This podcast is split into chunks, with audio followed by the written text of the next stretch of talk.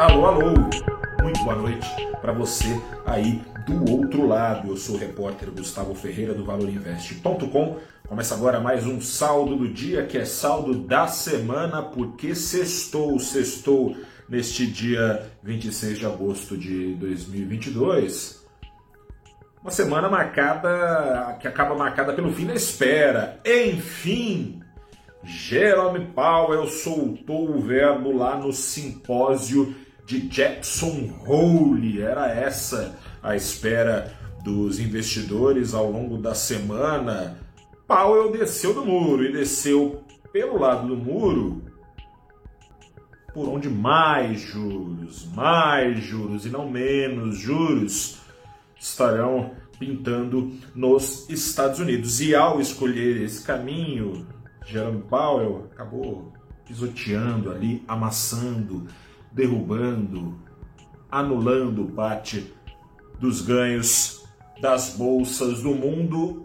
Aqui no Brasil, Ibovespa, principal índice da bolsa, fechou o dia com uma queda de mais de 1%, mas ao contrário da bolsa americana, o principal índice da bolsa do Brasil não ficou totalmente para baixo no acumulado semanal, uma alta semanal de 0,7%, muito em função do momento diferente de juros né, que o Brasil está vivendo, enquanto lá fora sobe, sobe, sobe, sabe-se lá até quando, por aqui a Selic parece que parou de subir. Quanto mais subir lá fora, mais demora para cair agora a Selic. Né? Enfim, seu discurso em Jackson Hole, Powell repetiu o óbvio, né? Eu estava acompanhando o discurso, até achei, falei, vai ficar no muro ainda, né? Começou ali falando que os juros nos Estados Unidos em algum momento vão desacelerar o ritmo de alta. Isso é óbvio, né?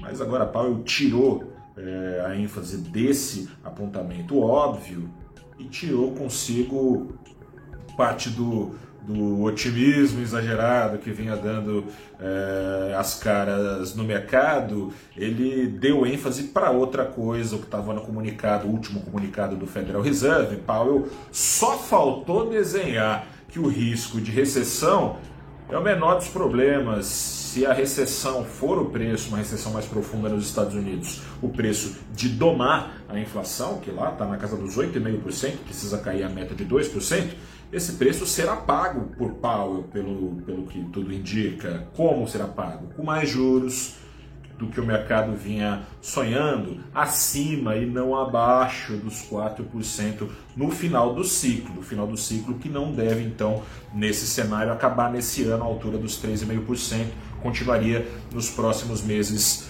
Uh, nos primeiros meses de 2023. O choque de realidade, portanto, foi além, né? De acordo com Powell, nada de um ciclo de corte de juros começar logo logo, como também vinha sendo, jargão do mercado, precificado, ou seja, considerado para a formação de preços do a quem doer, é, não terá esse corte de juros e dificilmente de fato será indolor. O objetivo é tirar o desemprego nos Estados Unidos da mínima histórica de 3,5%, ou seja, gerar desemprego para frear a alta dos salários e com isso a inflação. Em outras palavras, o Fed pode até ser incapaz, como todo banco central do mundo, de criar oferta subindo juros. E o mundo passa por uma escassez de oferta de vários produtos, matérias-primas, insumos, coisa e tal. Por outro lado, o Fed é capaz, está disposto a exercer essa capacidade, capaz do que? De puxar a demanda americana, da maior economia do mundo, para mais perto do nível baixo da oferta, e isso se faz com juros. O recado de Powell serve também aos brasileiros no seguinte sentido: né? o Banco Central do Brasil tem sugerido que o eventual corte da Selic depende então do sucesso dos demais bancos centrais em esfriarem a sua inflação, da velocidade da desinflação global. Seria um fator, é, caso se mostre ativo, capaz de mais do que remediar a pressão contrária para cima na inflação trazida pelos problemas brasileiros, né? risco político, risco fiscal, coisa e tal. Logo, os cortes da Selic, já em meados do próximo semestre, com os juros nos Estados Unidos precisando subir mais e, portanto, inflação demorando lá a cair, os cortes na Selic, que vinham sendo embutidos pelo mercado no primeiro semestre, talvez possam ter de ser adiados. Vamos ver o que dá. Uma queda de 0,7%. Se os juros não sobem mais, quem caiu foi o dólar, com uma queda de 0,67%, não sobe mais no Brasil, né? Uma queda de 0,67% hoje. O dólar foi a R$ 5,08, acumulou uma desvalorização no Brasil de quase 2%, 1,74% na semana. Quer saber mais sobre Jackson Hole e sobre o que esperar para os juros nos Estados Unidos? Então você vem conversar comigo. Mas não só comigo, né?